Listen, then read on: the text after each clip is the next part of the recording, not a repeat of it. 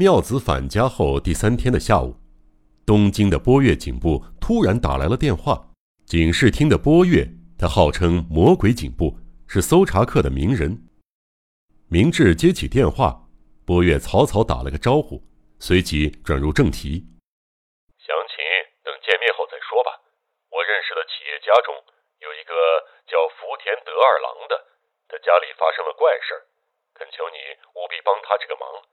福田先生特地托我致电，请你立刻回东京。细节三言两语难以道尽，但绝不会令你失望的。甚至连我都认为你比警方更加擅长处理这类事件。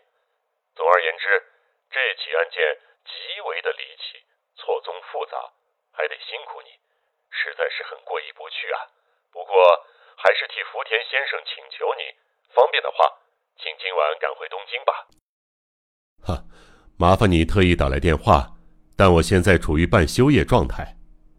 明智语气冷淡的回绝道：“长时间的舟车劳顿，我还没恢复过来，紧接着又碰上蜘蛛男的事件，我已经精疲力竭了，请让我再休息一段时间吧。”哎呀，这可真伤脑筋啊！警部的语气听起来非常为难。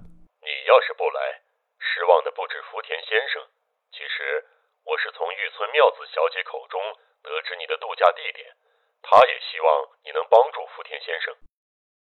什么？妙子小姐？她与这次的事件有关吗？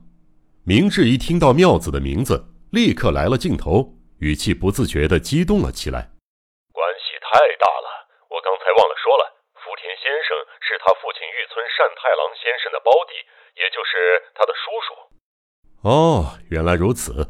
妙子小姐住在这里的时候，我们相处的很不错。原来委托人是她的亲戚啊！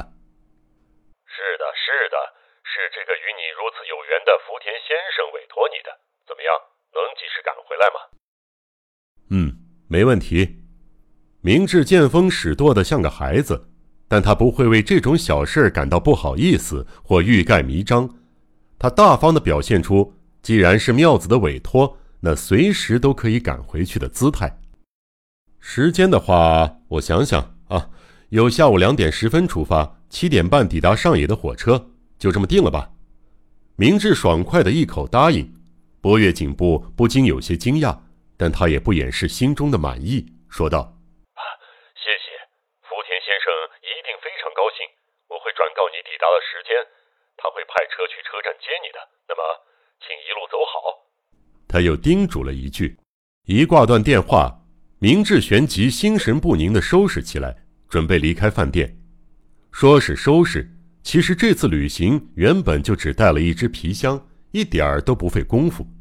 把睡衣和还没清洗的衬衫塞进皮箱，结清住宿费就可以上路了。于是，他从容不迫地上了火车。返回东京的路上，没什么特别要计数的。明智心里全是妙子，随着火车的晃动，眼前不断浮现妙子罂粟花般灿烂的笑容，耳际反复出现妙子夜莺般甜美的嗓音。他又一次想起妙子最后一天在小船上提到的梦魇。他的预感或许成真了。思及此，尽管尚未听闻事件的片鳞半爪，明智已经兴致高昂。火车准时在七点三十分抵达上野车站。走出检票口时，司机已在出口等候。明智这张脸老在报纸上出现，很难认错。呃，福田先生派我来迎接你的。司机怀着普通民众对当代英雄的崇拜和尊敬，恭敬的说道：“啊，辛苦了。车子在哪儿呢？”明智爽快的回应：“在这边。”司机在前边领路，带着明智走向停车场。眼下也不能责怪明智疏忽大意，他抵达上野车站的具体时间，只有波月警部和福田先生了解。就算是神明，也料不到前来迎接的。从人到车子都是假冒的吧？车子看起来和企业家的车子一样豪华，司机助手的服装也十分讲究。勉强要说可疑之处。倒也能挑出两处，眼前的这两个人都戴着圆形的宽边框眼镜儿，车身上也没有福田家的家徽。这两项特征，若说可疑，确实可疑。不过，司机戴圆粗框眼镜防尘也很常见。至于福田家的家徽，明智没见过，所以他也无从得知。不过，名侦探到底还是名侦探。一只脚踩上汽车的踏板时，心中突然警铃大作，下意识的回头，可惜已经太迟了。带路的司机从背后猛地一推，副驾驶座上的助手长臂一伸，顺势把他拖进了车内。猝不及防间，明智连抵抗的机会都没有。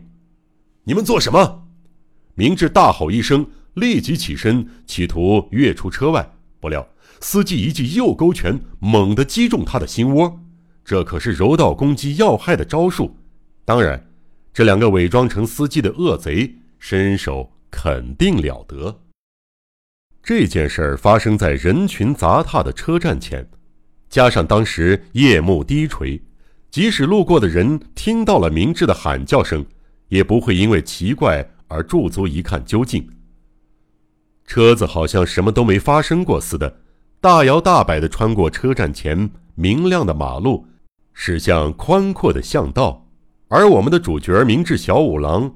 竟然就这样陷入了昏迷，软绵绵的瘫在后座上了。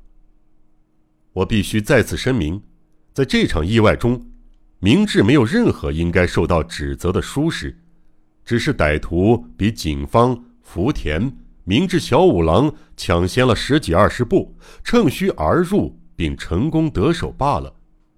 即便如此，这是一手多么快、准、狠的作战策略啊！犯罪的帷幕还没升起，真正的战斗也还没打响，但他们却先下手为强，在决斗开始之前就把没有把握战胜的强敌明智小五郎制服掳走了，可见他们绝非寻常的小毛贼，而即将开始的案件也绝非寻常的案件。话说回来，他们是通过什么渠道获得这么多详细信息的？明智小五郎和这起案件的关系，他将在上野下车以及列车到达的时间，福田家将派车前来迎接。此外，福田家的坐车去哪儿了？难道那些司机也碰上了和明智相同的遭遇？唉，恶徒的本领果真不可小觑啊！悬疑。惊悚、惊悚恐怖、恐怖、推理、推理，《江户川乱步小说集》，我是播讲人赵鑫，让我们一起走进这个光怪陆离的世界。光怪陆离。